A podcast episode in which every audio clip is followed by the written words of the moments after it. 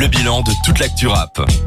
Drill FM ici. euh, Un peu de drill pour faire plaisir à Cédric. Ah, toujours, ça me fait toujours plaisir d'entendre parler de coups de couteau, tout ça. hmm, Bien sûr, tu danses comme en Estonie. Ah oui. C'était la meilleure punchline de ce titre. J'ai l'âge à ton père, j'en fais 21. Là, franchement, agréablement surpris par l'écriture, elle est drôle, quoi. Bah oui, en fait, euh, bon, pour présenter un petit peu euh, Monsieur Menas Santana, il y a plusieurs choses qui sont super intéressantes sur lui. D'ailleurs, c'est un rappeur ultra mystérieux, un peu Mhm. comme Ziak. Masque, aucune idée de qui il est, aucune idée de comment il s'appelle, on connaît pas son âge, rien. On sait qu'il vient de Lyon. Parce qu'il est proche du collectif euh, Lyonzon et euh, plusieurs fois il dit qu'il vient du 6-9. Le 6-9 c'est le département euh, de Lyon quoi. Lyon, ouais. Et euh, c'est un artiste, Mona Santana, qui a explosé en plein Covid avec des freestyle Covid, justement.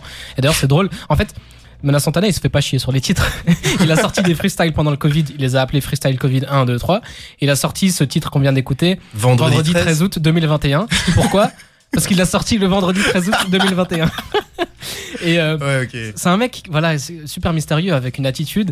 Et on- même si ce qu'il dit, voilà, ça fait super sérieux et tout, on se dit que il, il prend ça un peu à la rigolade, quoi. Mhm. Il- voilà, le mec, euh, il a fait un, un, un- un morceau vendredi 13 août 2021 et il arrive à le caser dans, dans son texte, quoi. Donc, Bah, euh, il a quel âge en fait? Parce que l'âge à mon père, enfin le mec il doit avoir au moins 50 ans. quoi. bah, c'est mystérieux. En fait, on n'a aucune idée de qui il est. Il a une ambiance très cryptique, même dans les prods. On entend, euh, il y a des trucs, des cris euh, en fond. Il y a quelque chose de.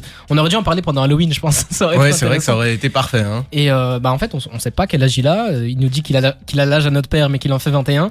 Euh, il a toujours masqué avec des. En plus, il aime bien prendre des masques style euh, Michael Myers, euh, Vendredi Ah ouais. 13 et tout. Vraiment Halloween quoi. Vendredi 13 du coup.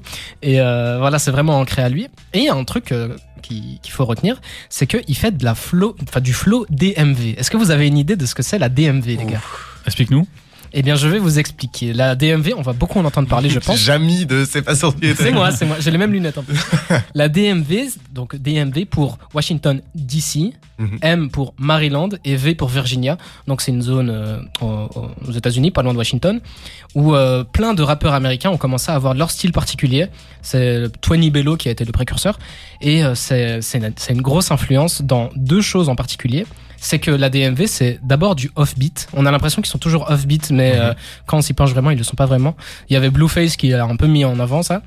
Et aussi du overlap. Je vais vous expliquer ce que c'est du overlap. ça m'a l'air bien technique tout ça. C'est un petit peu technique, mais plus on l'entend, plus on se rend compte que ah oui, ok, je comprends comment ça fonctionne. Le overlap, ce que c'est, c'est que Mena Santana, ce qu'il va faire quand il arrive en studio, c'est qu'il va chanter une phrase, rapper une phrase, Mhm. couper, chanter une autre phrase, rapper une autre phrase et couper.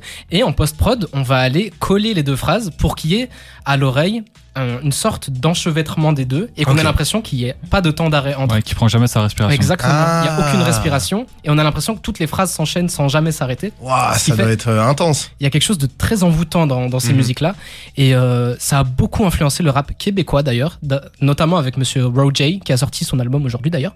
Et euh, ça commence à arriver tout doucement en France, notamment avec euh, Monsieur Menas Santana qui l'a beaucoup euh, pimpé avec de la drill évidemment. c'est un peu on a Ziak d'un côté et Menas Santana de l'autre, Ouais. Euh, un peu dans le même style masqué tout ça. Et euh, Niveau euh, québécois, bah, je peux vous en citer quelques-uns. Il y a Roger, Jeune Loup qui avait sorti quelque chose, euh, Rookie aussi. C'est des petits artistes. Je pense qu'on Ouais, on a déjà entendu parler d'eux. Il y en a deux, trois qui ont tourné en découverte sur des terres. Exactement. Et voilà, je peux finir en disant que c'est quelque chose qui a beaucoup été influencé par A$AP Rocky et Playboy Carty dans le style, dans l'écriture, voilà, Mhm. dans, dans le. Ils appellent ça- c'est pas le slime. Slime, c'est Young Thug. Eux, c'est le, c'est le plug. la Ouais, plug c'est ça. Ils définissent ça comme. Oui, le plug, j'avais déjà entendu. Voilà. Je sais pas vraiment le définir, mais je l'avais déjà entendu. Ah bah, le plug et le DMV, c'est un peu comme cul et chemise, quoi. C'est- ok. Ça se ressemble beaucoup. Et euh, voilà, là, c'était Menace Santana. Et euh, gardez, gardez DMV en tête. Je pense qu'on va beaucoup en entendre parler dans, dans le futur. Eh ben, on espère que Menace Santana, ça vous a plu. En tout cas, si vous aimez tout ce qui est drill, Ziak, etc., euh, la transition est toute trouvée, vu qu'on va parler de ça juste après une petite pause musicale avec euh, Or Noir et Sofiane qui nous euh, Way. On revient sur l'album de Ziak, mais aussi, on va revenir sur euh, l'album de PLK, la série de Maes. Enfin, on est impatient de parler de tout ça avec vous. Euh, à tout de suite.